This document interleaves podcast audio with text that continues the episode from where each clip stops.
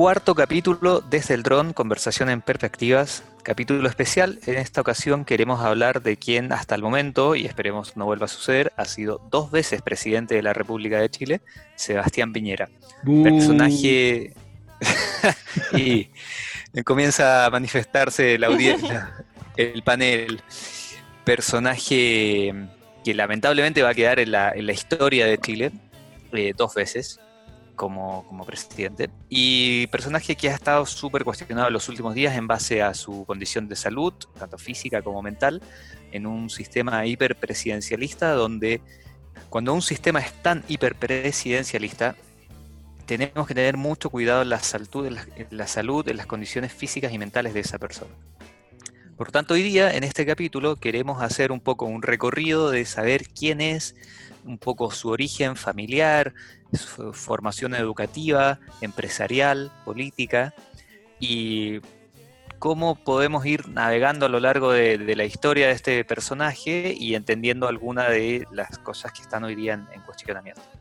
Soy Sebastián Muñoz y desde doy paso a Arturo, mi compañero, y a María Jesús. Jesús, buenas, ¿cómo hola, Hola, ¿cómo está? ¿Cómo está la gente? ¿Cómo está Jesús? Hola, ¿cómo están chicos? Bien, acá en Santiago, con mucha lluvia, pero todo bien. Desde Valdivia igual no para llover hace un mes, lo cual es normal y muy tranquilizante, pero por favor que no pase nada malo en las casas de las personas nomás, porque de verdad está desatado el temporal. Pero nada, aguantando el invierno como siempre. Así es, muy bien. Bueno, Jesús, Artu, em, estamos con Sebastián Piñera lamentablemente presidente dos veces de la República. No dejo de insistir en ese punto. ¿eh? Hay que enfatizar en, el punto. Sí. También, la primera vez que él fue presidente, ¿por quién votaron? ¿Alcanzaron a votar el 2009? En el 2009 eh, yo tenía... Sí, creo que alcancé a votar. Creo que alcancé a votar el 2009. Por Piñera. Sí, sí. Pero lo que dicen es que el voto es secreto, tengo entendido. sí. Tengo entendido que es así. Está muy bien, está muy bien. Oye, interesante, Sebastián, que puta, nos detengamos a hablar de Sebastián Piñera con ese revoltijo que nos provoca y en realidad un malestar, espero que general, pero llega al poder no de manera gratuita ni fortuita, sino que responde a dinámicas sociales que nos fueron pasando, responde a ideologías que hay detrás, a defender un modelo que lo supera él y supera a todo presidente que ha estado desde el 90. Así que démosle para adelante porque me interesa que salgan ideas, me interesa que veamos este desarrollo, esta figura, el político versus el economista, el Sebastián Piñera que tiene propaganda en internet siendo el tío, el abuelo, el tata, ¿me entiende? El buen padre contra muchas veces esta acusación de dictador que tiene, que me rehuso totalmente a que digan que esto es una dictadura porque es una falta de respeto para las personas que realmente sufrieron una dictadura. Pero nada, vamos a ver qué resulta. Sí, interesante mm, analizar un poco la vida, la trayectoria del presidente, ahora que Arturo mencionó las elecciones del año 2009, empecé a recordar como quién estaba, y claro, pues Frei Ruiz Tagle, Minami, que en ese momento alcanzó un 20% de la votación, que había sido bastante importante. Sin embargo, ninguno pudo ahí alcanzar el porcentaje obtenido por Sebastián Piñera. Bueno, y es un personaje eh, obviamente interesante, o sea, el único presidente de derecha que hemos tenido desde el retorno de la democracia. Algo tiene que tener para haber salido dos veces presidente de la República. Eh, así que es bastante interesante analizar su trayectoria política. También mucho sabemos, mucho se habla de, todos como esas cosas medias truchas que ha hecho en el, en el ámbito económico, así que quizás dar una repasada por ahí también va a ser bastante bueno. Y mm, interesante conversación la del día de hoy, así que vamos nomás. Bueno, en el ámbito familiar, veamos un poco quién es Sebastián Piñera. A ver, Sebastián Piñera nace el 1 de diciembre de 1949 en Santiago, es hijo de Magdalena Echenique Rosas y José Piñera Carvalho. Su padre fue uno de los fundadores del Partido Demócrata Cristiano y en esa época, entre el 1965 y el 66, fue embajador en Bélgica, luego en Estados Unidos, en Nueva York, em, embajador ante la ONU, durante el gobierno del presidente Eduardo Frei Montalva. De ahí que Piñera en sus primeros gobiernos, en su primer gobierno siempre mencionaba ser hijo de funcionario público. Sebastián Piñera es además sobrino del monseñor Bernardino Piñera, quien recientemente falleció y tuvimos el incidente de el funeral, que lo vamos a analizar un poco más adelante. Em, quien fue el Bernardino Piñera, quien fue obispo de Temuco y arzobispo de La Serena. Por otra parte, es hermano de José Piñera, uno de los creadores y articuladores del sistema de AFP en, la dictadura militar de, Augusto Pinochet, eh, como, desempeñándose como ministro de Trabajo y Previsión Social y de Minería. Es también hermano de Pablo Piñera, quien fue subsecretario de Hacienda durante el gobierno de Patricio Elwin y consejero del Banco Central. También, como todos sabemos, hermano de José Miguel el Negro Piñera, quien creo que no tenemos que describir para. El Piñera favorito. Es. el único Piñera que nos cae bien. Nuestro Piñera favorito. Eh, y, sí, y hay otra hermana que se me está olvidando, la hermana menor. Em, Magdalena. Magdalena, María Magdalena y María Teresa. ¿Esa fue la que abrió el ataúd? La que decía, es que Sebastián quiere verlo. ¿Ay, qué chau? ¿En el video? Yo pensé que esa había sido Cecilia Morel, o fue una de las hermanas. ¿Fueron las hermanas? Fueron una de las hermanas, parece. Yo había escuchado que fue Magdalena Piñera como, es que Sebastián quiere verlo. Y ahí, Chadwick, no, no, no se puede. Así es. no, no, no, recuerdo, pero puede ser, puede ser. Bueno, como decías, es, eh, mencionaste a Chadwick, quien es eh, primo de Sebastián Piñera, es, eh, está ahí como la familia Chadwick Piñera, y también es primo político de José Antonio Vieragallo. O sea, de aquí también sale esto de que siempre eh, al final son todos familia y, todos se conocen y se arreglan por dentro. Algo de eso hay en, esta familia. Em, en su vida personal está casado con Cecilia Morel, orientadora familiar y juvenil, licenciada en Familia y Relaciones Humanas de la Universidad Mayor, y tiene, tiene cuatro hijos, Magdalena, profesora de historia, Cecilia, médico y pediatra, Sebastián, ingeniero comercial, a quien estuvimos viendo, creo que en enero, febrero, en su viaje a China, eh, donde tuvo reuniones importantísimas con importantes ejecutivos que ningún ingeniero comercial, por supuesto, hubiese podido conseguir a su edad y con sus credenciales. Y el último es Cristóbal, que es de formación psicólogo. Así que esa es, ese es más o menos el ámbito familiar de Sebastián Piñera. Mm. Bueno, está claro que no viene de cualquier familia. Eh, una familia de tradición política, de grandes redes, de muchos contactos. O sea, el papá de Piñera estuvo en, ahí en los gobiernos, en el gobierno de, de Frei Montalva. Exactamente. Ahí también Piñera tuvo la oportunidad de estar en Estados Unidos. Quizás también ahí todas esas experiencias le permitieron ir empapándose un poco de este neoliberalismo, el muy, muy admirador de, de todo el sistema de Estados Unidos.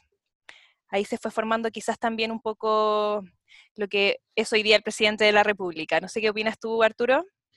Sí, es que cuando hablamos de este, de este presidente, nuestra máxima autoridad, ¿dónde viene?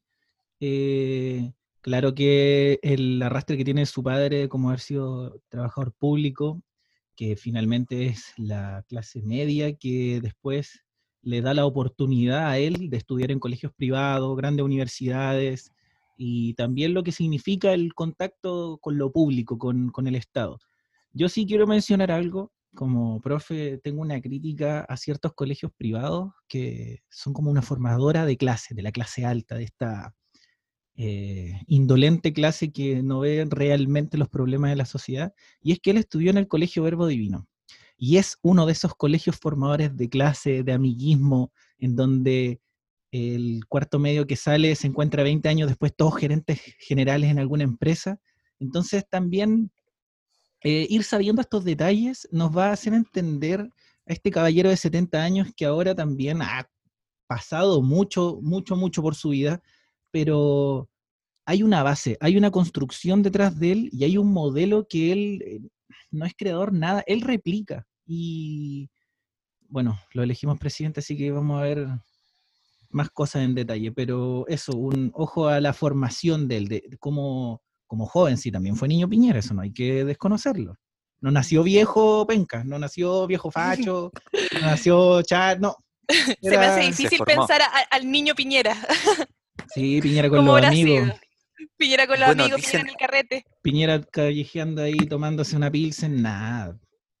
Bueno, ahí yo tuve, por supuesto vamos a mantener el anonimato, pero tuve profesores de la universidad que compartieron eh, clases o conocían a Piñera en su época en la Universidad Católica. Como decía, estudió en el colegio Verbo Divino, posterior a, a ver, vamos a recapitular.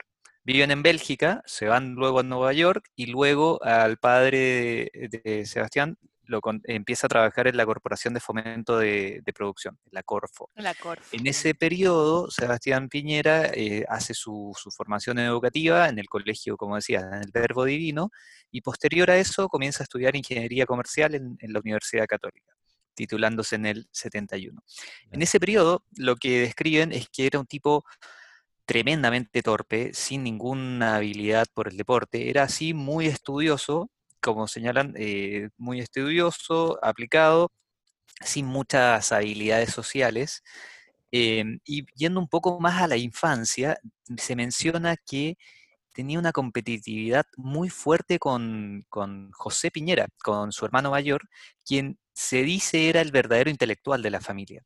Entonces hay ahí un, hay ahí siempre eh, había un escrito que mencionaba que tanto José Piñera era el intelectual y Sebastián Periñera siempre lo vio como el desafío que tengo que, superar, el, hermano mayor que me gana en todo y que yo le tengo que ganar. Mencionan que, era frecuente verlos pelear, que su padre, que era más laxo y relajado, los dejaba eh, tranquilos y al libre albedrío, que, que, se, fuesen niños, eh, y su madre era quien finalmente tenía que resolver este tipo de, conflictos. Em, algo de eso dicen que, puede haber marcado un poco su personalidad, eh, junto con después sus estudios más en el ámbito de ingeniería comercial, con después estudios en Estados Unidos, como decía Jesús.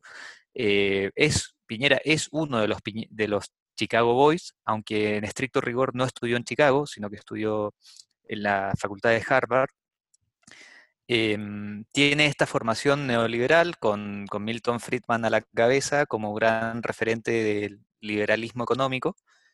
Y bueno, Piñera se forma en ese ámbito y posterior a esa formación comienza su, carrera empresarial. Exactamente. Sí, bueno, ahí el recorrido un poco de, de donde estudió Piñera. Em, yo creo que igual esto también es súper interesante saber esta, esta relación que él tenía con su hermano, eh, porque si bien José Piñera es muy, fue muy importante en su época, influyó mucho en las políticas que, se implementaron por parte de, de la dictadura, quizás también por ahí vienen sus ganas de ser presidente dos veces. Siempre está esa pregunta, ¿por qué una persona con tanto dinero, con tanta capacidad económica, por qué busca también estar en un cargo de, poder político. Quizás también por ahí hay algunas respuestas, así que interesante dato también saber ahí las rencillas y un poco esa competencia que se da entre hermanos.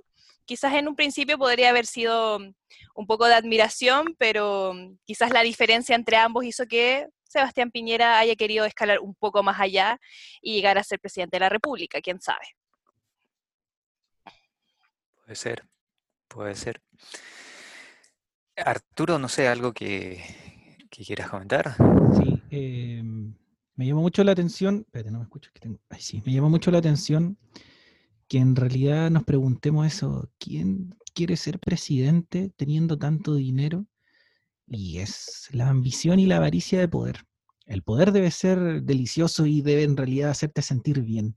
Debe ser tan agradable tener poder y finalmente ser ese el que toma la decisión de lo que va a ocurrir, pero no todos están hechos para el poder.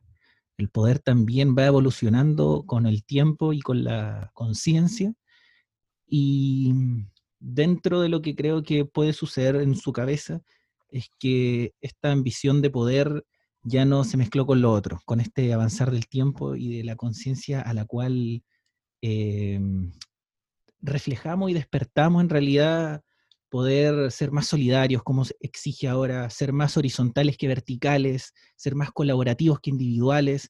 Y él es todo eso contrario que dije, individual, vertical, no voy a decir clasista, racista ni nada de eso, porque no, no es un, demonio ni un monstruo de la derecha, sino que también creo que él es la locomotora que impulsa y le permite a la derecha llegar al poder. Quizá lo vamos a profundizar más adelante y me gustaría porque él es el presidente de derecha sin ser de derecha. Y eso también es importante. No hay UDIs presidentes ni...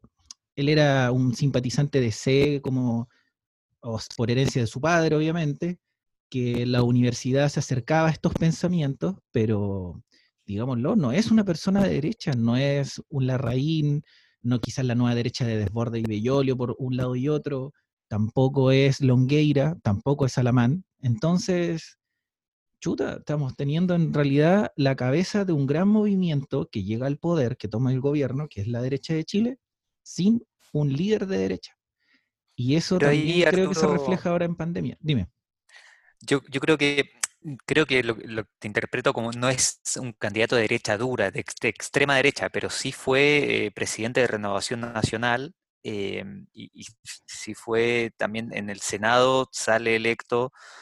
Eh, bueno, podemos ahondar más en su carrera política eh, más adelante. Sí, tampoco es que haya sido de creo que quizás tuvo una formación de centro más en su juventud por herencia de su padre y después sí se corrió, se, corrió el eje hacia la derecha, no llegando a un extremo como, como un cast hoy día, pero, pero sí se mueve el eje. O sea, se está yendo a la derecha y cada vez que falle o en realidad vaya a tomar una decisión va a ser más a la derecha. Ya el tema de sacar militares, pero por ejemplo el tema de sacar militares el año pasado para octubre es una decisión política que, claro, se le puede atribuir a la derecha, pero disparar, empezar a hacer otras cosas que le exigió la más derecha de estas sociedades, el lado que no tiene miedo a los balazos, escuchar balazos, porque son para gente que no son ellos, sino que son para el izquierdoso o el comunacho o el rogerio. Entonces yo creo que él cada vez se está yendo a la derecha, pero no es, es, es lo que tuvo que recurrir la derecha para poder llegar al poder, porque la derecha real no, nos gusta, no, no tiene esa votación, no tiene esa aprobación. Existe, va a estar y tampoco tienen que exterminarse ni acabarse, pero él no es la derecha social real tradicional, él no es de, no sé, por decir algo, él no es Osandón. ¿Me entiendes? Que él es otra derecha. Es un de derecha, pero piensan distinto yo creo que hay, hay, diferencia económica. Hay distintos tipos, sí. Bien puntual la diferencia económica. Yo discrepo un poco, yo creo que sí, Sebastián Piñera representa como esta derecha empresarial, económica, y que yo creo que tomó mucha relevancia en el retorno de la democracia, porque yo creo que igual la derecha buscó una figura que se alejara un poco de esta visión más autoritaria que tenían como las, por ejemplo, Hernán Vigi, que fue uno de los primeros que, mm, lanzó su, candidatura cuando ya había salido del poder Augusto Pinochet. Em, y yo creo que Piñera lograba como esta conexión entre esta derecha más económica, más, más empresarial, pero también una figura un poco más alejada del autoritarismo que había estado presente durante tanto tiempo. Em, y que también a partir de esto logró un liderazgo para la coalición de la derecha. Yo creo que no es por nada, Piñera ha estado dos veces, ha sido elegido el precandidato, em, porque logra también unir un poco todo lo que es la UDI, bueno, ahora último Evópoli, RN, y yo creo que sí él es considerado un, líder de, eh, de la derecha actualmente, como nadie lo ha podido hacer, sino yo creo que hubiesen habido más más quizás otras figuras para llegar a la presidencia. Em, y también yo creo que Sebastián Piñera conecta mucho con esta idea de la clase media, o sea, eh, tratar de representar un poco la gente de esfuerzo, la gente que, que, lucha para conseguir sus cosas. Ahí yo creo que trata también de meterse un poquito y lo logra, lo ha logrado. Em, con esta también, con su eslogan de los tiempos mejores, ese eslogan iba dirigido a, la clase media, a, bueno, acá vengo yo a mejorar un poco más las condiciones eh, de esta gente que sí trabaja, que sí trata de salir adelante, y yo creo que por ahí Piñera ha logrado cautivar un cierto público que finalmente lo ha llevado a ser presidente dos veces. Mm. Sí, ahí, uff, es que hay, hay tocamos muchísimos temas. No sé si es un líder de derecha, la verdad. Creo que hay más gente detrás que lo estamos. De hecho, creo que el segundo gobierno, Chadwick, fue el que nos convenció, digo nos, porque en el sentido de la votación, pero convence a este país de que Piñera no es el, el torpe que vimos en el primer gobierno, en donde se equivocaba, en donde casi no. Era el meme, bueno, si finalmente Piñera fue un meme cuatro años, y Chadwick viene más político, porque es el Piñera más político, eh, y nos convence de que Piñera cambió, de que casi ahora, como dicen algunos, es un estadista y viene a gobernar y viene a administrar este Estado, pero lo que nos dieron estos dos años fue que se fue más a la derecha, se fue a tomar decisiones que no representan a su sector. Entonces, tanto como un líder en la derecha, yo creo que... Y pero ojo, yo creo que también hay que tener en cuenta los resultados del primer gobierno de Piñera, yo creo que eso fue determinante para que después él saliera en un Piñera 2. Todo este, este discurso de, bueno, de los más de un millón de empleos creados, del crecimiento económico de Chile de más del 5%. O sea, yo creo que esos resultados hicieron que también la ciudadanía creyera en esta figura del estadista, del que gestiona bien, del que saca adelante al país, y por eso también. Pero de Piñera, uno, ¿qué reforma podemos sacar, aparte del natal de seis meses, que en realidad tuvieron que hacerle una tranca de cambios porque si no ayudaba a algunos nomás, Y en realidad la oposición ahí, Arturo, creo que...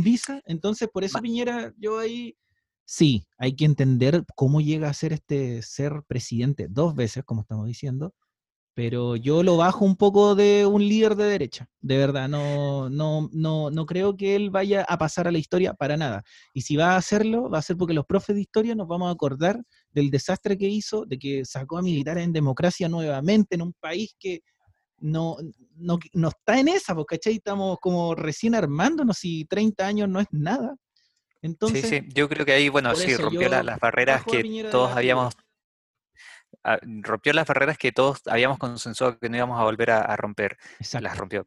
Ahora, cuando, sí, a ver, si es de derecha, de, centro, creo que el concepto de derecha, al igual que el de izquierda, es muy amplio, es muy amplio. Puede ser, eh, eh, la derecha está con la filosofía económica más liberal, y en ese sentido sí la representa.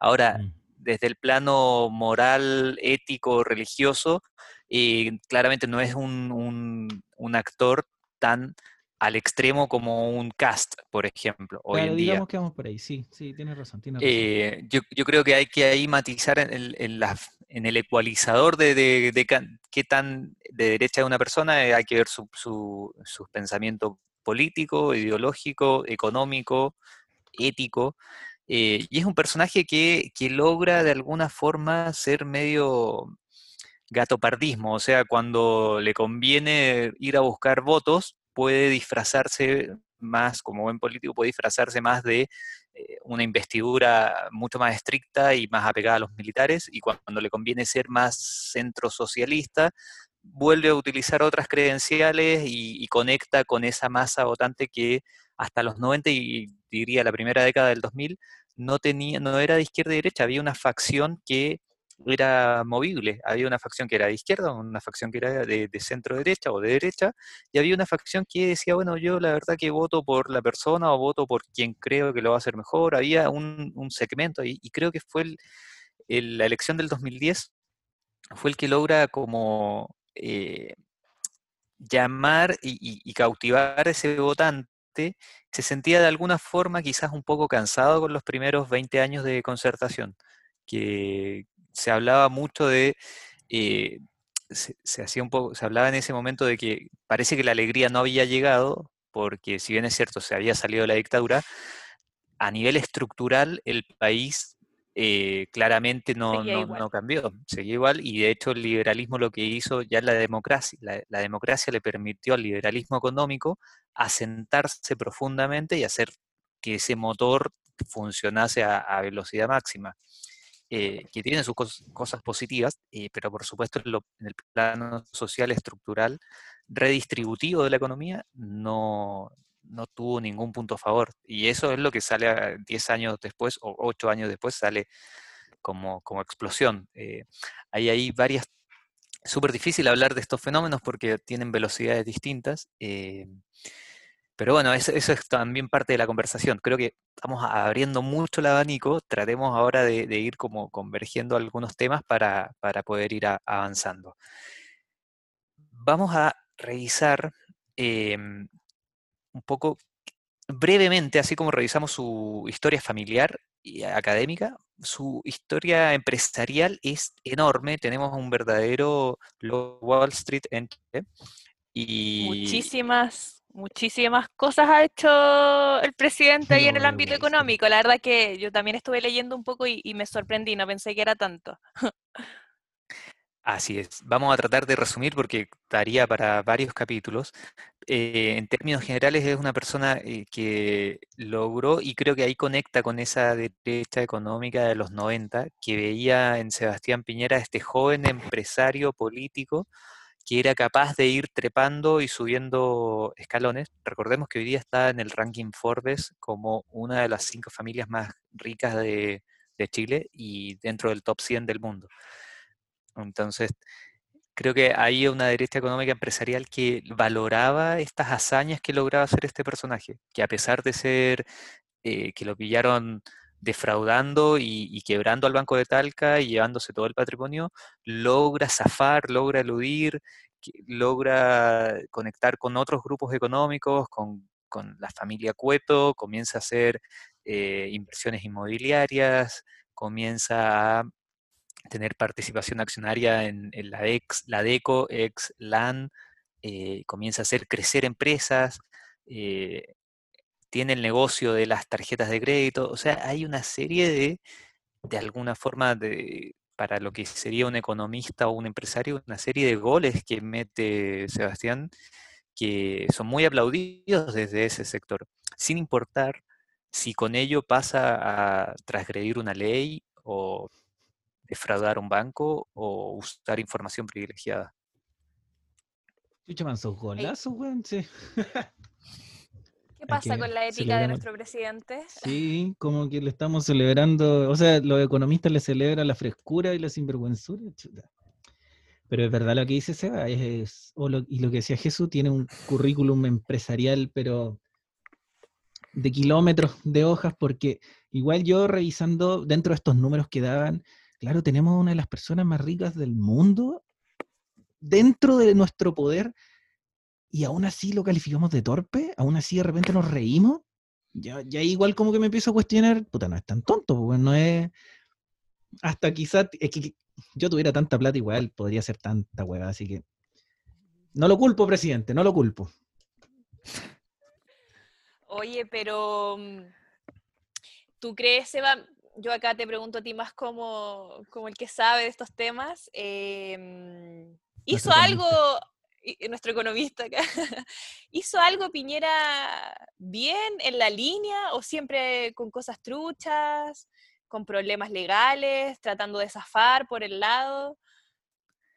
¿Cómo finalmente una persona con ese currículum, donde tuviste tantos problemas de fraude, quizá de, mentiras, de cosas extrañas para llevar a cabo tus inversiones, tus negocios, cómo también logra credibilidad eh, en el mundo político? O sea, cómo la gente igual le cree, cómo también sus pares hacen que él llegue también a ser presidente de la República, sino finalmente una persona en Chile se tiene que llegar al poder por coaliciones y necesitas el apoyo de los demás, de los demás políticos. Em, y Piñera lo, alcanzó finalmente. Eh, pero me cuestiono que una persona con ese, con ese currículum eh, pueda, pueda llegar a esos, esos lugares de poder también. Sí, sí, sí. Yo creo que, a ver, en, el ámbito empresarial, em, yo creo que el 90% de las cosas que hizo siempre estuvieron ahí o transgrediendo la ley o en el borde y sí se le destaca eh, eh, que de alguna forma las empresas en las que participó tuvieron un gran desarrollo en los, años en los que estuvo. Por ejemplo, Land cuando, cuando deja de ser eh, la privatización de Land arranca a fines de la dictadura, el 90, era una empresa estatal y el 94 termina su privatización. En el 94 él ingresa a LAN y posterior a eso LAN comienza a, crecer en Chile, a generar filial en Perú, en Argentina, en Colombia. Eh, se le destaca mucho como todo ese crecimiento. Eh, al igual con otras empresas en el ámbito de, em, en el ámbito de em, construcción, eh, estuvo, tuvo emprendimientos fallidos de, por ejemplo, proyectos turísticos hoteleros en Zapallar, donde, donde fracasó porque hubo una, fuerte intervención de los, de los, vecinos que se opusieron a su proyecto, pero logró ir generando otras inmobiliarias y logró ir em, desarrollando negocios. Em, está también el tema del negocio bancario y las tarjetas de crédito, eh, que lo había hecho anteriormente. O sea, el tipo fue intrépido en migrar de un negocio en otro y de usando la regla de comprar barato y vender caro. Ahora, en el cómo hacía eso, ahí está el, cuestionamiento. Muchas veces esa compra barata y esa venta cara la, realizó transgrediendo la ley. Por ejemplo, el famoso caso de uso de información privilegiada, él era, eh, estaba en el directorio de la empresa y las empresas semestralmente, mensualmente tienen sus ejercicios contables y ven las proyecciones y los resultados del negocio. Usando esa información, está y no puede salir a comprar acciones al, mercado cuando tiene la reunión el día martes, el, día martes de la noche, el miércoles de la mañana, cuando abre la bolsa, hace una gran compra de acciones a un precio que él sabía que iba a subir. Eh, y eso, por ejemplo, en, el mercado accionario está totalmente eh, penado. Eh, en Estados Unidos mucho más grave, tiene, tiene, tiene, ¿cómo se llama? Una pena, tiene un castigo penal. Em, Piñera sale jugando, o sea, en ese momento, por ejemplo, decide pagar la multa, mientras que los Cueto, que hicieron lo mismo, uno de los Cueto que hizo la misma jugada, decide apelar al fallo y ir a la justicia. Finalmente la termina perdiendo. Entonces, en esas maniobras del tablero ajedrez económico, el tipo le demuestra a esa derecha empresarial que es, termina siendo o inteligente o termina teniendo las herramientas para lograr zafar. Eh, y, también ahí es, muchas veces uno dice, los países y las naciones tienen al presidente que, merecen. Y creo que también Piñera sale dos veces porque una facción que hasta hace poco le celebraba ese tipo de jugadas y maniobras que hacía. Mm. Sí, yo también creo que tiene que ver un poco con la cultura que ha ido cambiando de a poco también. Yo creo que la ciudadanía em, se ha ido dando cuenta eh, un poco de estos roles de los políticos cuando tenían más roles económicos y que eso empezaba a interferir en la política. Bueno, los casos Sokimit, em, Penta. Yo creo que de a poco se ha ido como clarificando todo este manto de duda que había con respecto a los políticos y todas sus actividades económicas también. Y bueno, también por eso se han impulsado una serie de leyes de transparencia, también se ha debatido mucho del tema del mm, financiamiento a partidos políticos, porque a veces esta, esta línea entre el poder económico y el poder político yo creo que se veía difusa acá en Chile. Y, yo creo que por eso también em, un poco el análisis que hay que hacer en estas, como lo que estamos haciendo hoy nosotros, de analizar la figura de Sebastián Piñera. Em, así que muy interesante también ir indagando en todo su, mundo económico, porque uno sabe algunas cosas, pero más en el detalle se da cuenta de todo lo que ha hecho.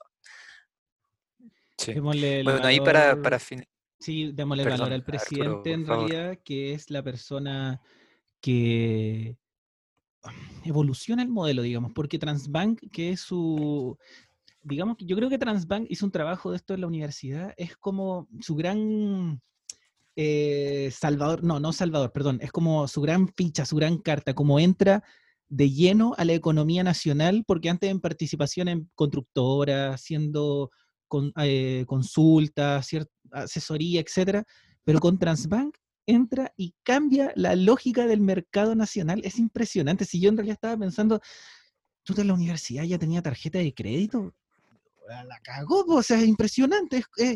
este loco nos cambió radicalmente como sociedad. Y eso también refleja que no nos importe que haya defraudado un banco, no nos importe que esté al borde siempre de la, de la ley, que puede que la cumpla o no, pero también ahí viene lo que es, eh, no, sé si moralidad o ética, que nos dice, chuta, ¿cómo te vaya a cagar a 100 personas para ganar un poco más? No sé, ese es mi cuestionamiento, pero le aplaudo el tema Transbank. Si, sin eso yo no tendría muchas de las cosas. rigor, eh, Arturo, es eh, bancar, él creó Bancard y se la vende a Transbank. Ah, perdón, gracias, gracias, gracias. Claro, es como una entidad formada por siete instituciones financieras. Con los bancos, claro, claro, claro, claro. que llevan al siguiente nivel a, las, tarjetas. Pero sí, es, eh, bueno, que ahí también está la temática que se, se dice que había sido un trabajo que le había encargado Ricardo Claro, para que fuese a investigar a Estados Unidos y al retorno de, Sebastián Piñera a Chile le menciona a Ricardo Claro que claramente este no era el negocio, que no iba a funcionar y después luego él comienza con el emprendimiento. Escuela de Economía. Piñera es una escuela de economía. Eso también eh, lo definiría un poco. Una escuela de economía. Grande maestro.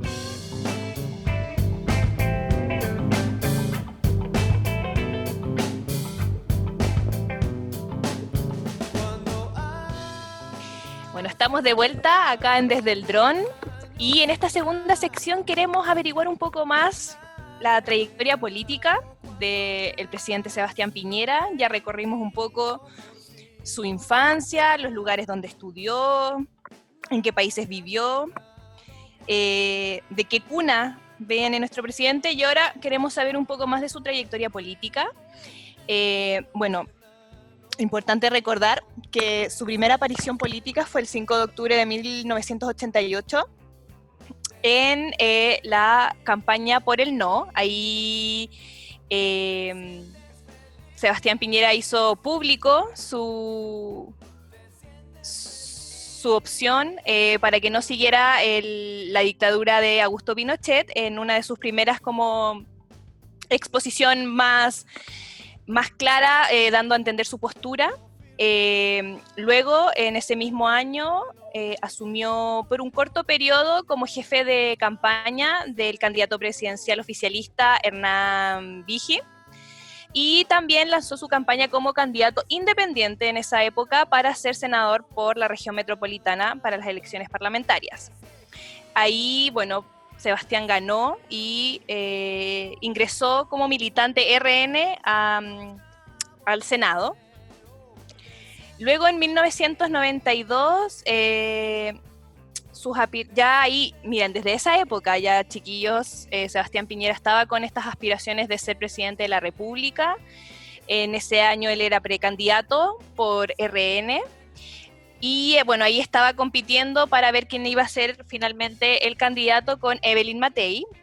Y aquí ya podemos llegar a uno de los primeros grandes escándalos del presidente.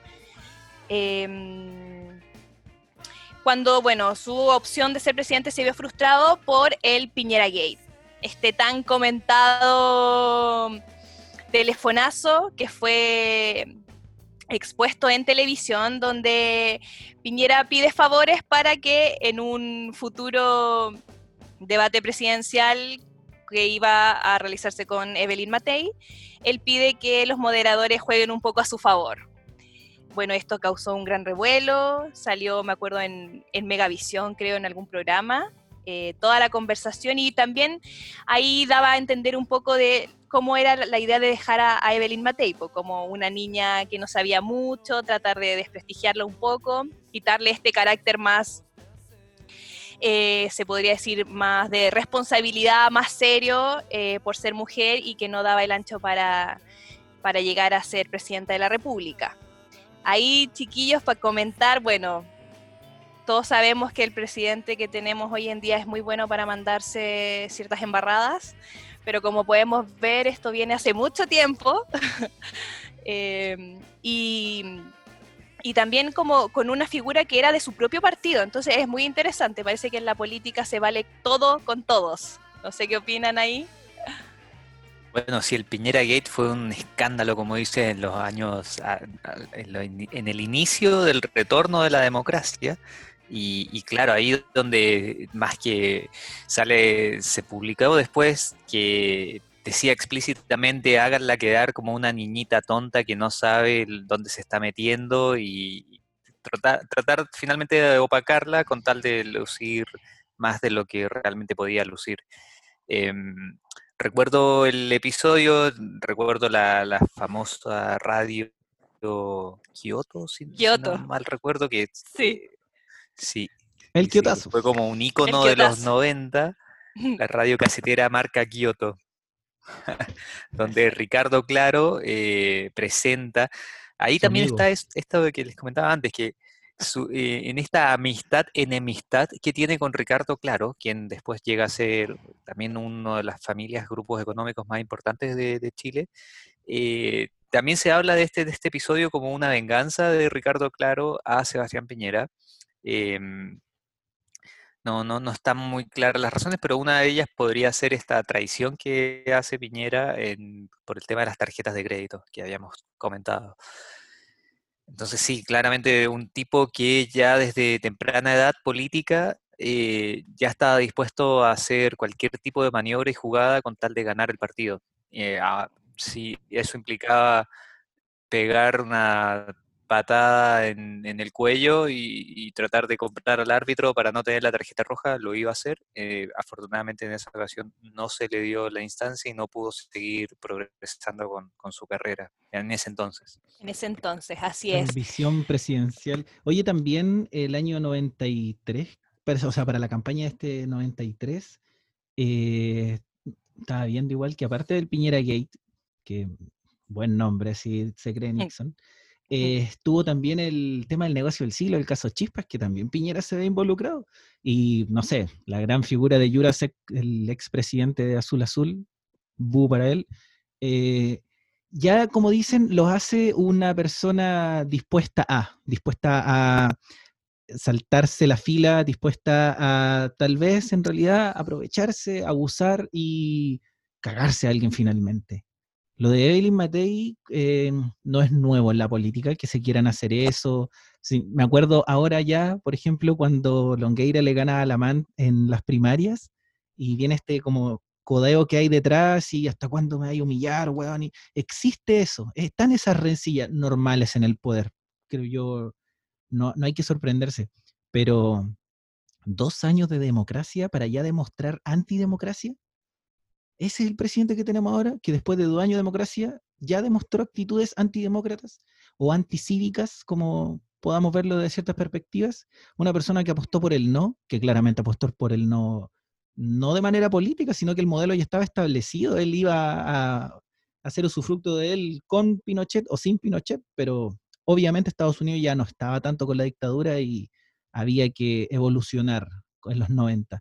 Pero mm, este señor Piñera eso, yo creo que una persona que a los dos años de democracia demostró actitudes, ya mucha gente un poco de memoria, como no guardamos tantos recuerdos, yo estaba naciendo ese año, así que no, no iba a decir mucho, pero la gente que ahora vota o que lo votó después, como ahí no se dio cuenta antes.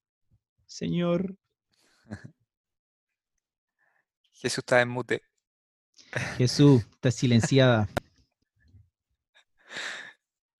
Bueno, ahí con respecto a lo que decía Arturo, dicen que la memoria es frágil, parece. a ver, sigamos un poco analizando. Claro, porque después de eh, esto viene su carrera senatorial, ¿no? Claro, ahí él está en el Senado durante ocho años, sí, impulsando distintas leyes. Bueno, él estuvo en la Comisión de Hacienda, en la Comisión de Derechos Humanos, de Medio Ambiente, Em, de hecho, él impulsó una ley, me acuerdo, no me acuerdo bien, pero es sobre como protección de la naturaleza y una cosa así, que quizás ahí en otro momento podríamos verlo bien.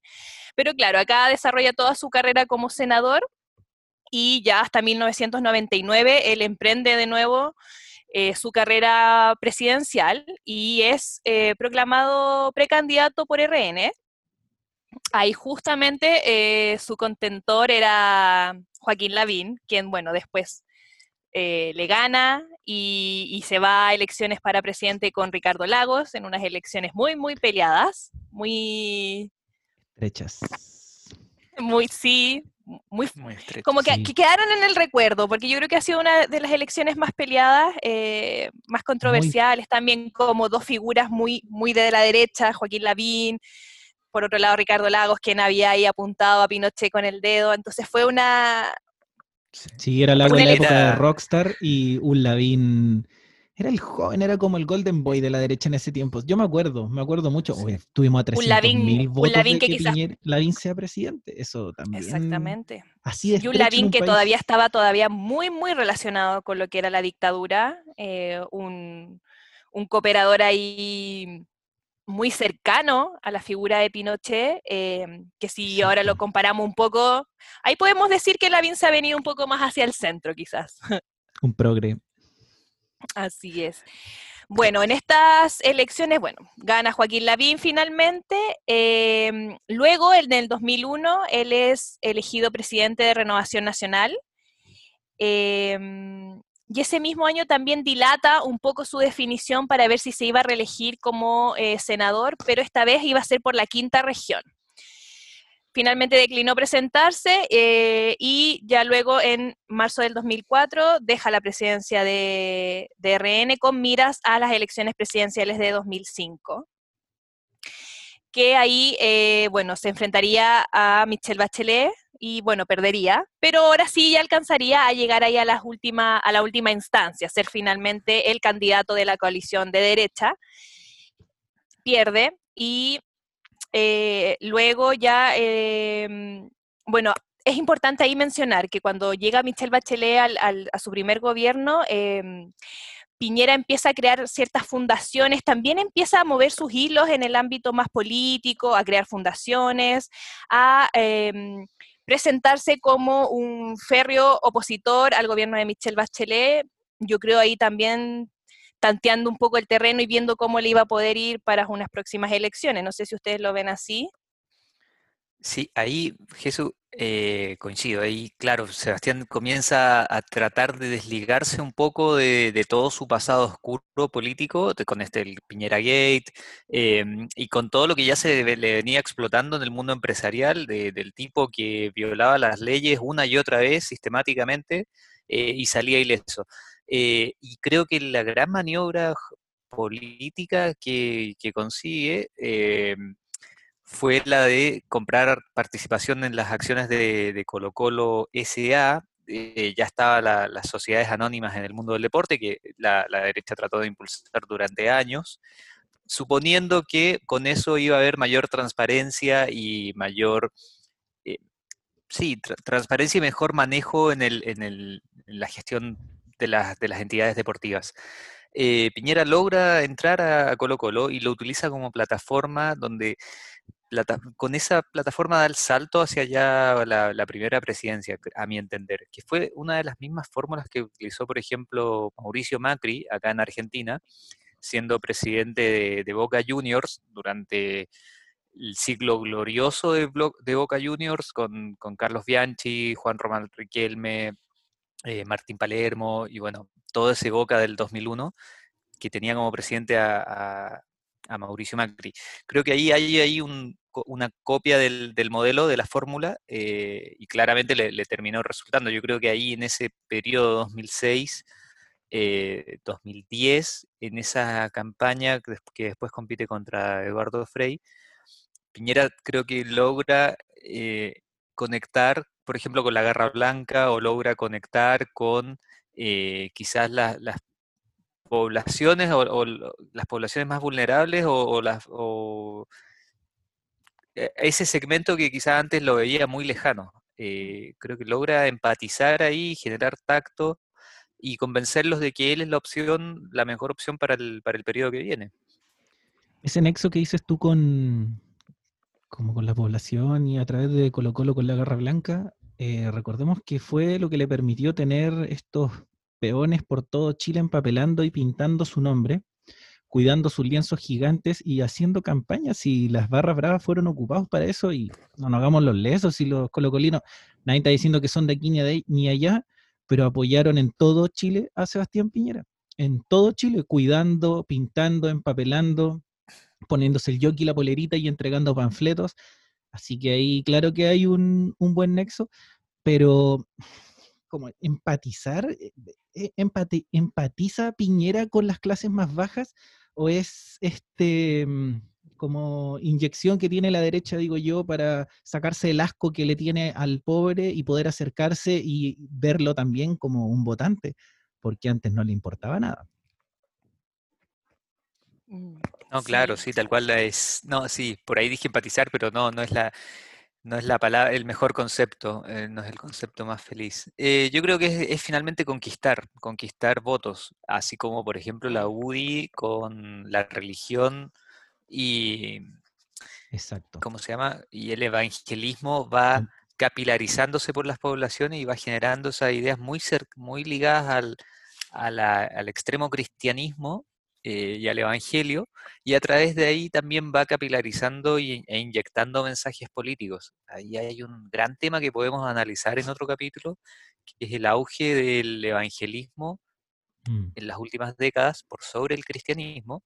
Yo soy mm. súper agnóstico y siempre estuve en contra de la Iglesia Católica y hoy día digo, parece que no era tan malo, parece que no era tan malo porque hoy día al perder terreno el cristianismo gana terreno el evangelismo, que me parece volver a la Edad Media, eh, retroceder cinco siglos eh, de, muy mala forma.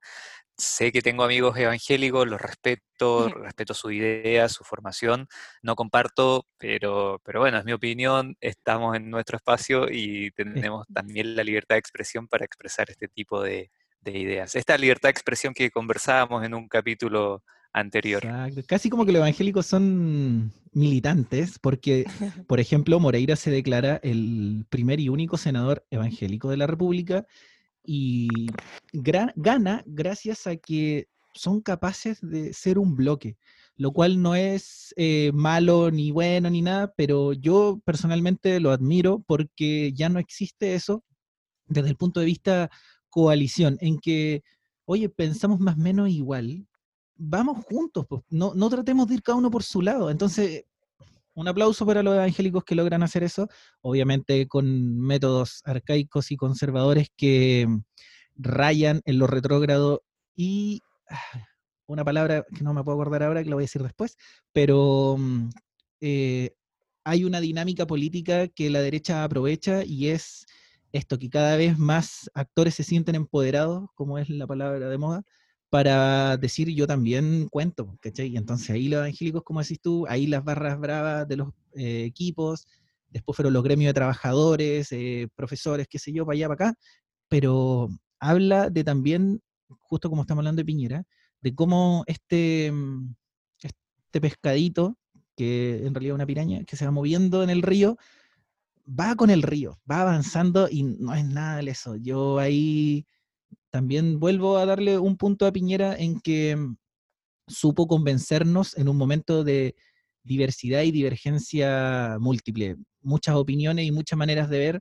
De hecho, ver, ¿se acuerdan una candidatura presidencial que tuvimos? O sea, un, periodo en donde mm, tuvimos como, si no me equivoco, más de 10 candidatos ¿Se acuerdan dónde estaba hasta la, ¿cómo se llama esta señora Roxana? La Roxana Miranda. Roxana Miranda, cuando teníamos Partido Pirata, teníamos Esfer, teníamos acá, allá. Entonces, también él, él, está dentro de esa lógica tan divergente y tan variada que chuta y que hay que darle también un punto a bracitos cortos porque logra, logra una sintonía donde nadie la pudo y no la pudo, por ejemplo, una coalición, coalición de 20 años como la Concerta, nueva mayoría, ex nueva mayoría, y nada, no lo voy a admirar más porque parece que me está gustando Piñera.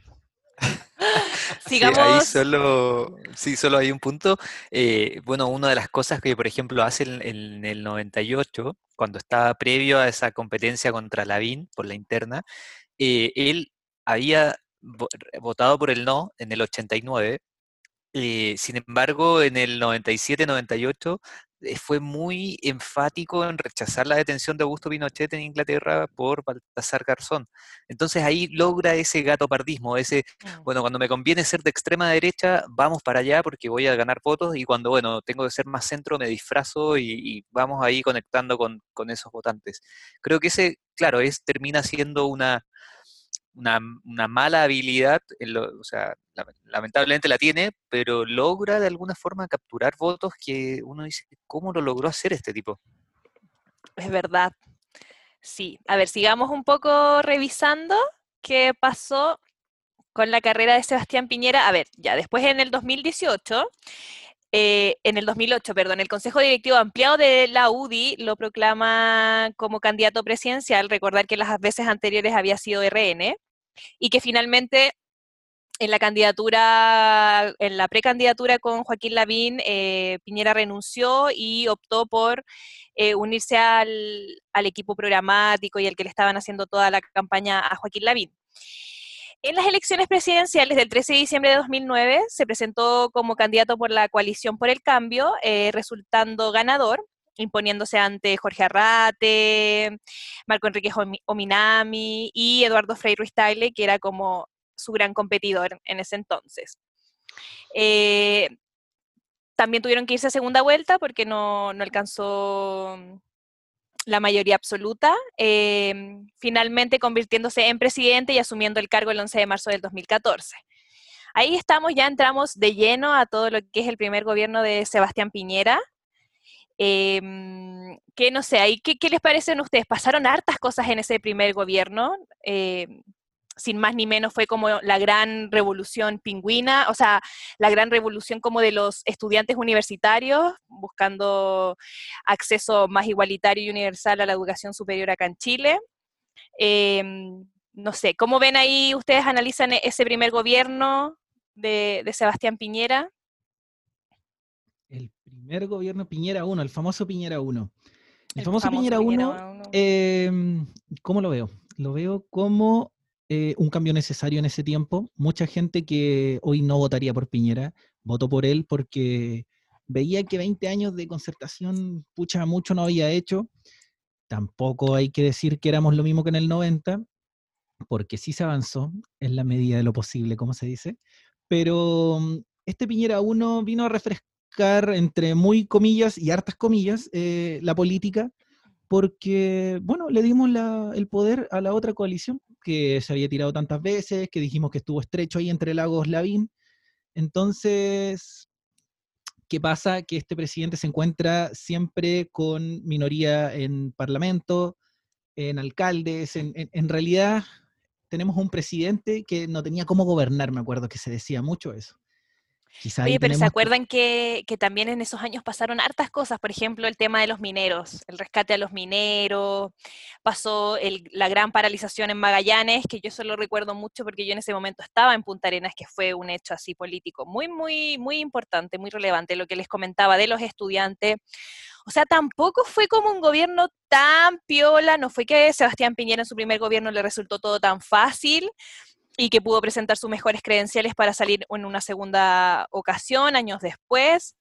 Em, ¿cómo, ¿Cómo fueron ahí el manejo como de, esas situaciones que hicieron que finalmente igual terminara en, un buen pie Sebastián Piñera? Mm. Sobre todo quizás con el tema de los mineros, que fue lo que dio vuelta al mundo y donde él trató de, de, presentarse como el gran jefe de Estado, el que resuelve los problemas y que finalmente libera a todo este grupo de trabajadores, yo creo que ahí también considerar que él armó todo un discurso, un discurso súper bien preparado que logró llegar mucho a la gente.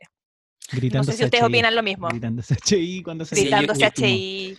mostrando el papelito en cada ocasión que podía. Desde mi área, eh, en la educación, por ejemplo, lo que decías con la marcha de estudiantes y ya una exigencia frente... Ahí, ahí por eso, a lo que iba antes, eh, se le presentaron ciertos cambios sociales que él en su mente no estaba preparado. Desde mi área de la educación y como estudiante de historia en ese tiempo, marchábamos y exigíamos educación gratuita y de calidad, claro, como un sueño, pero desde una postura de un derecho y no supo manejarla.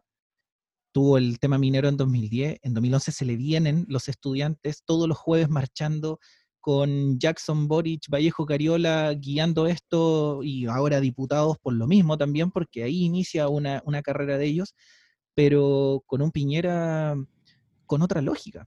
Su lógica no, no, fue pactar, no fue, no fue gobernar finalmente, sino que fue tomar decisiones, fue colocar a las personas que él quiso para lo que él tenía determinado y por eso también en un resumen de cuatro años, mucho no hace Piñera como grandes reformas de que su gobierno va a ser un cambio positivo para nuestro país. Nada, no, no tenemos reformas tributarias, no tenemos reformas laborales, no tenemos reforma en la educación, Nada, nada, nada. Un postnatal de seis meses que dijimos se, se lo cambiaron entero para poder ser aprobado, pero el Piñera 1 yo creo que más que nada fue esta reactivación económica, este un millón de empleos, y desde lo que él sabe hacer, finalmente, que es gestión empresarial, pero la gestión social, poder hacer cohesionar a todos estos grupos sociales que ahora están más educados, más informados, se estaba abriendo esta era que estábamos hablando de lo digital y de la información con smartphone en todas las manos y ya una posibilidad de comunicarte y opinar. Él no era el líder en ese momento, tampoco lo es ahora, pero no entendió eso. Y Piñera 1, más que todo, no entendió y se fue salvando de, una o cierta forma. Recordemos que el movimiento estudiantil sucumbe con la muerte de Felipe Camiroaga al cielo ahí el beso, porque la mediática también ahí jugó un papel para que no haya más revuelo, pero Sebastián Piñera o Piñera 1, en realidad, buen gobierno, no fue malo tampoco, casi, ah, casi intrascendente para nuestra historia. Económicamente dijimos que sí, pero nada, así cero política, cero poder gobernar, no tenía iniciativa, y si eran iniciativas eran, eh, por decirlo así, atingentes, no, no tenía nada que ver con lo que demandaba la sociedad, sigue haciéndolo, por cierto, de que envía cosas que no tienen nada que ver con las demandas sociales. Entonces, yo creo que ahí se empieza a generar este carácter tosudo, se empieza a generar este nuevo estadista, digámosle, nuevo estadista, ¿cierto? Que, como él dice en una entrevista, para ser presidente, la mejor escuela es ser presidente y por eso él también crea esta, esta figura en este Piñera 1. Yo creo que se abre a lo político y a lo público de otra manera, salir de esa lógica de ser un empresario y un gerente y ser conocido, ser figura pública. No, no sé mucho de él en los 90 porque no, yo era un pequeño bebé, pero mm, el Piñera que conocemos es este doble presidente que genera lo que Seba dijo al principio del programa, este hiperpresidencialismo, en donde está tomando atribuciones y construye algo que no queremos los chilenos. Y espero que no lo queramos de verdad. Por eso Piñera 1 lo voy a resumir en intrascendente y torpe. Muy bien. Eh, yo creo que, a ver, eh, Piñera 1 es viéndolo desde el plano histórico, quizás es como el, el pre-despertar, porque había una sociedad que estaba agotada con el discurso de la concertación, que veía que no cambiaron la estructura de, los fondos de pensiones, eh, que se privatizó más y se exacerbó más la privatización de la educación, y que poco a poco esa clase media que creció y salió de la pobre, esa, esa eh, sección demográfica de la población que era pobre en los 80, 90 y logra ser clase media y el que era clase media logra ser clase media alta y el que era clase media alta logra ser rico de alguna forma, ya el 2010 comienza con el, durante el periodo de Piñera 1, comienza un agotamiento. Y yo me acuerdo que las, las primeras movilizaciones estudiantiles habían banderas de múltiples cosas. Estaba el movimiento que mencionaba Jesús de, en, la, región de, Magallanes, comienza todo este, este despertar de organización eh, social y todo este movimiento regionalista. Eh, comienza bueno, la manifestación de los pingüinos con reformas al, modelo educativo y a sacar del mercado, sacar a la educación del mercado. Eh, y creo que comienza de a poco, a un par de, años, comienza a gestarse la semilla del más AFP, por ejemplo. ya comienzan las primeras los primeros jubilados de las AFP. Entonces creo que, claro, tú, tiene la suerte de terminar el 2014 y que no le estallen todas esas bombas que estaban cultivándose. Em, así que creo que, a ver, algo hizo, para ser un poco justos con él, creo que hizo algunas reformas de educación menores, muy de maquillaje, entiendo que fue uno de los que impulsó em, el incremento en el, en el salario de los profesores con tal de romper con esta lógica de mercado de los mejores puntajes en la prueba de admisión van a las carreras más rentables eh, y trata de, con una lógica de mercado, porque muy, muy de, la derecha económica, resolverlo todo con principios de eficiencia, eh, hacer que los mejores puntajes tuviesen incentivos económicos para estudiar educación. Eh, muy dinámica de mercado. Esa es una de las cosas que quizás se podría llegar a mencionar, habrá dinamizado la economía con este famoso millón de empleos, pero a nivel estructural la economía no cambia, o sea, podemos hablar más adelante en otro capítulo.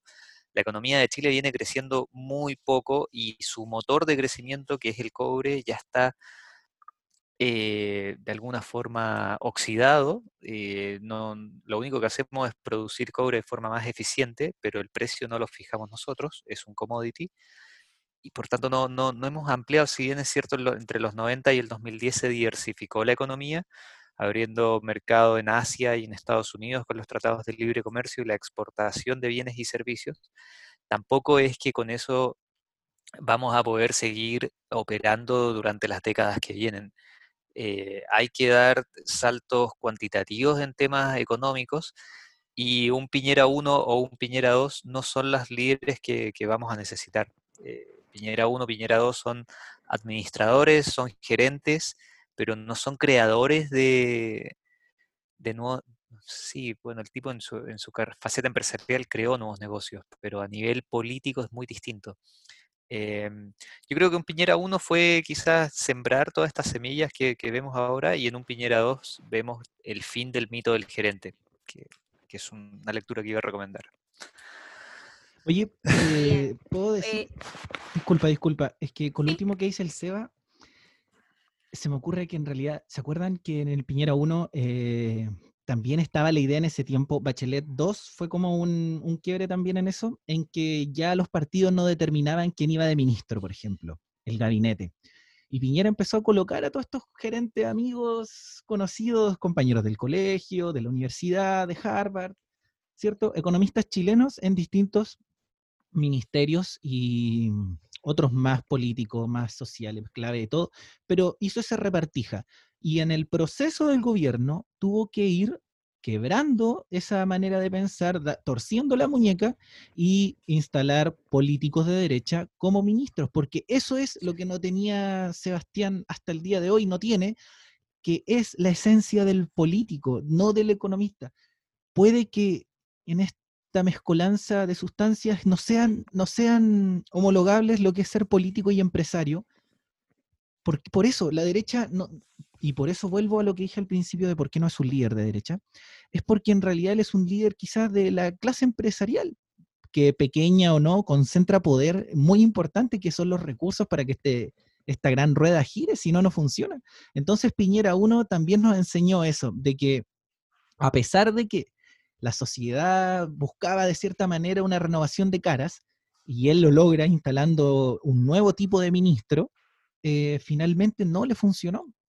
Tuvo que recurrir a Longueira, tuvo que recurrir a Matei, tuvo que, tuvo que recurrir a su primo Chadwick, en el, porque no fue de los originales de su ministro, sino que se instala después. Entonces, ahí eh, también hay un quiebre de la clase política en general en la distribución del poder porque yo puedo ser el mejor profesor del mundo, pero un desastre de ministro de educación. Y quizás como profesor y como político soy mejor, eh, no sé, ministro de obras públicas, por decirles algo. ¿Cachai? Entonces, ya, bueno, ahí hay que destacar, sí, a Lorenzo Lorenz Goldborn, que estuvo a nada de ser candidato presidencial y el gran héroe del suceso de los mineros que hablábamos. Y a otro que hay por ahí, que también hay varios que se repiten. Tenemos a Cecilia Pérez, que no sé a quién le ha ganado. Tenemos a Ministro Moreno, que por ahí como que le compro algunas palabras, sí. Teníamos a este duro de Hinspeter, que Felipe Camiroaga, como pusimos en el capítulo anterior, eh, le dice las cosas. directamente, sí. Grande Felipe. Oye, sí, hay eh, chiquillos algunos antecedentes también. Bueno, no olvidar que Sebastián Piñera asume su primer gobierno después del 27F. Eh, sin duda, el, el terremoto yo creo que cambió gran parte de las prioridades un poco más políticas que tenía, mm, que tenía el presidente en esa época, porque tuvo que cambiar todo su discurso a ser un presidente que viene a, mm, restaurar, a reconstruir todo lo que había sido destrozado por efectos del terremoto y maremoto del 27F.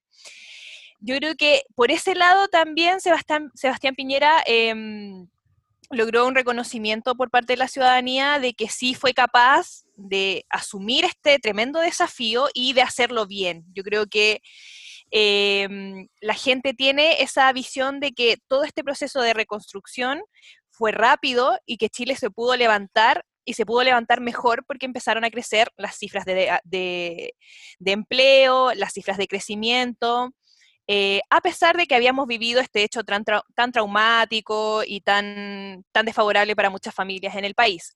Yo creo que ese es un punto importante para entender después por qué pegó tan fuerte este eslogan de, eh, de, Sebastián Piñera de que vienen los tiempos mejores, porque él venía como con esta tipo idea de que él venía a salvarnos un poco, que era como lo que había pasado en su primer gobierno. Eh, yo creo que ahí hubo una reconfiguración importante de su, de su, de su programa político y de todo lo que, iba a hacer. Eh, y luego se enfocó como en ciertas cosas más, más yo creo que se enfocó mucho eh, en todo lo que era el crecimiento. Recordar que en esa época también se inició la creación del puente Chacao.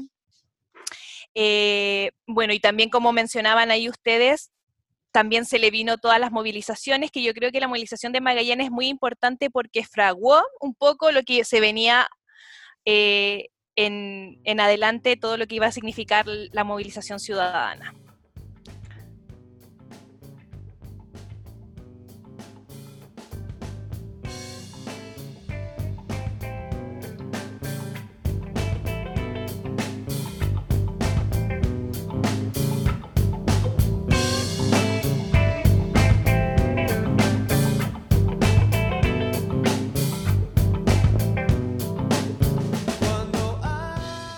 Bueno, estamos llegando a la sección final de Desde el Dron, cuarto capítulo. En este capítulo analizamos la, vida de Sebastián Piñera desde su comienzo, desde su seno familiar, su educación, su carrera empresarial y posteriormente política, o a la par de estas últimas dos. Y bueno, obviamente no logramos abarcar todos los episodios y capítulos de, Sebastián Piñera. Es lamentablemente un personaje histórico para, para Chile y cual tratamos de resumir lo mayor que pudimos. Eh, estamos pensando en un Piñera 2, en un capítulo de Piñera 2 para terminar de recorrer lo que ha sido su última gestión, donde hay episodios que claramente da para conversar y discutir. Así que bueno, los dejamos invitados para un siguiente episodio, lamentablemente de Sebastián Piñera. Obviamente van a salir más, más temas, eh, por supuesto, desde el dron. Vamos a la sección final con las recomendaciones. Eh, Jesús, si nos tienes algo para comentar y luego Arturo. Sí. Ya, lo, bueno, mi recomendación de esta semana em, es una novela, es la primera novela de una trilogía del escritor Ken Follett.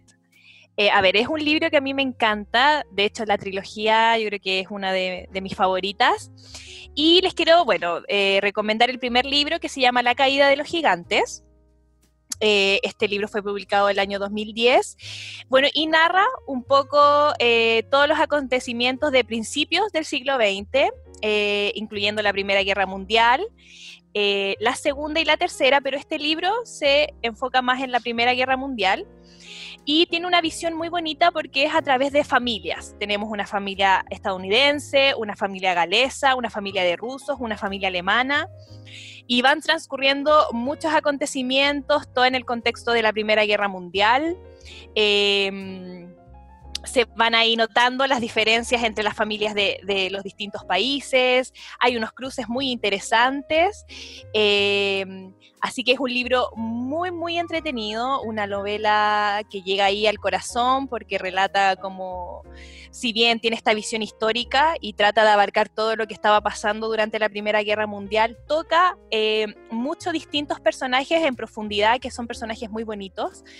Así que yo recomiendo este libro, es, el primer libro de una gran trilogía, yo creo que en los próximos capítulos voy a recomendar los otros, pero si quieres conocer más sobre la Primera Guerra Mundial desde la visión desde los rusos, de los ingleses, de los estadounidenses, y si quieres además tener historias entretenidas, cruces, amor, etcétera, esta novela está muy recomendada, La caída de los gigantes de Ken Follett, muy recomendado acá desde el dron. Buenísimo, Jesús. Muchas gracias por la recomendación. Arturo, ¿quién nos tienes para esta semana? Estaba esperando la academia. Mi, mi, dosis de academia que quise, Jesús. quise alejarme un poco de la academia, ya había recomendado muchos artículos míos, ya mucho, así que ahora quise cambiar un poco, algo que también me gusta mucho, a mí las novelas me apasionan, así que mm, este libro que marcó también un poco eh, mi gusto por la historia también y por los grandes sucesos a nivel, a nivel mundial. Así que sí, me alejé, Arturo, tienes razón. Aguanta la historia, aguanta la historia. Y los profes de historia. Ya, voy con mi recomendación que me voy a quedar en lo audiovisual de nuevo, no un documental como el año, el año pasado, dije, el capítulo pasado, sino que una serie de televisión, está en Netflix, que se llama The Midnight Gospel, que ya que nosotros estamos en un podcast, replica lo que es un podcast, o como dice en la serie un Spacecast, que Habla de este Clancy, el personaje, el podcaster o spacecaster, que va de mundo en mundo entrevistando a distintos personajes, hablando de temas como la muerte, la vida, lo que es el amor, lo que es la relación madre-hijo, que es un capítulo que me estremeció oh, a un punto que lloré mucho al final, por cosas que yo no sabía que pensaba, fue increíble tiene esta característica que es un podcast real, ¿cierto? El, personaje, la voz que hay detrás es un podcast real. Ese capítulo que les contaba con la madre lo hace con su madre antes de fallecer.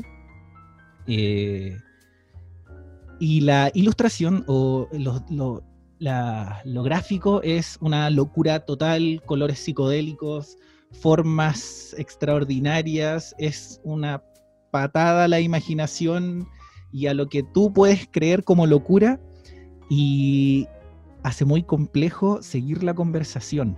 Eso es muy interesante este programa. Hace muy complejo poder ir entendiendo porque te, vas con los dibujos, te vas con lo que está pasando. Muchas veces no tiene relación alguna, como este, esta conversación con lo que está pasando, entonces lo hace una locura total. Eh, vuelvo a repetir, está en Netflix, The Midnight Gospel. Es muy buena, es una, una temporada de, si no me equivoco, ocho capítulos.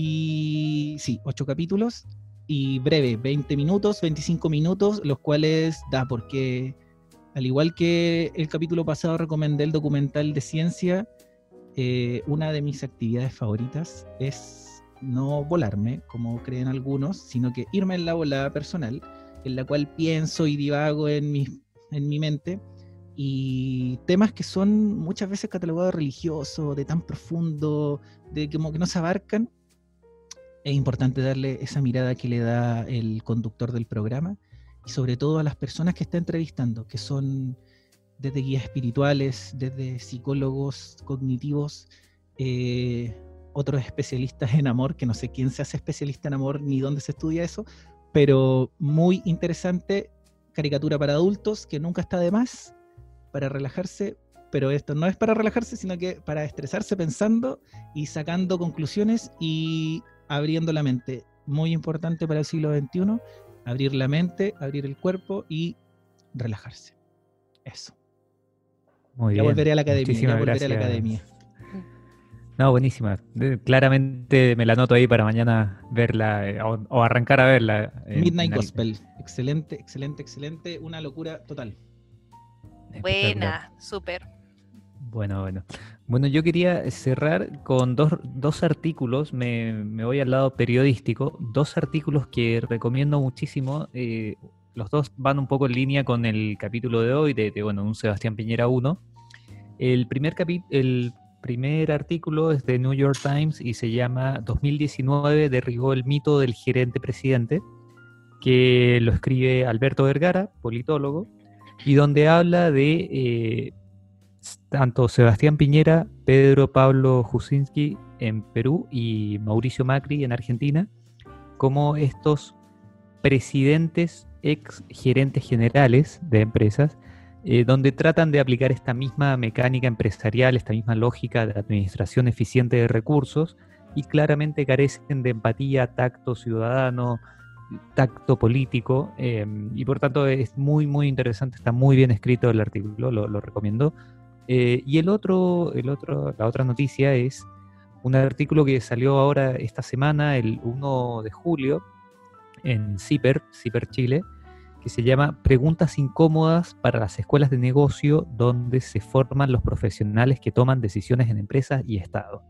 Y que habla sobre cómo, por ejemplo, las casas de, las casas de estudio, de negocio, llámese Universidad de Chile, Universidad Católica, Universidad Adolfo Ibáñez, bueno, todas las universidades, pero en especial aquellas que se dedican a la formación ejecutiva de, profesionales, eh, tienen esta carencia de, tacto, de, de ética, si se quiere, para la formación de sus profesionales y cómo estos profesionales en el día, en el ámbito privado o público, terminan tomando decisiones tan erradas o tan alejadas de lo que uno diría un mínimo sentido cívico por el bien común.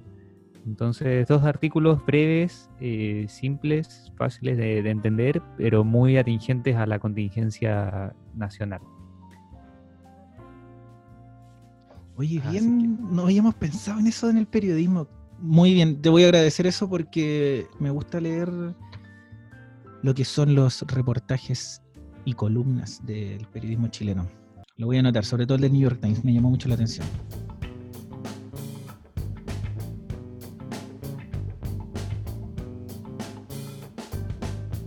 Terminamos así. Piñera 1, nos espera Piñera 2, este capítulo de dos partes que va a ser el análisis de la figura de nuestro no tan querido presidente de Chile, Sebastián Piñera. Nos despedimos. Chao Seba a Buenos Aires. Chao Jesús Santiago. Valdivia también les da un abrazo. Chao Arturo, chao Sebastián, nos vemos ahí en un próximo capítulo. Un gusto conversar con ustedes. Chao Jesús, chao Arturo, muchas gracias una vez más por la participación y las tremendas ideas que, que van saliendo programa a programa. Un abrazo grande a los dos. Abrazo. Chao, chao.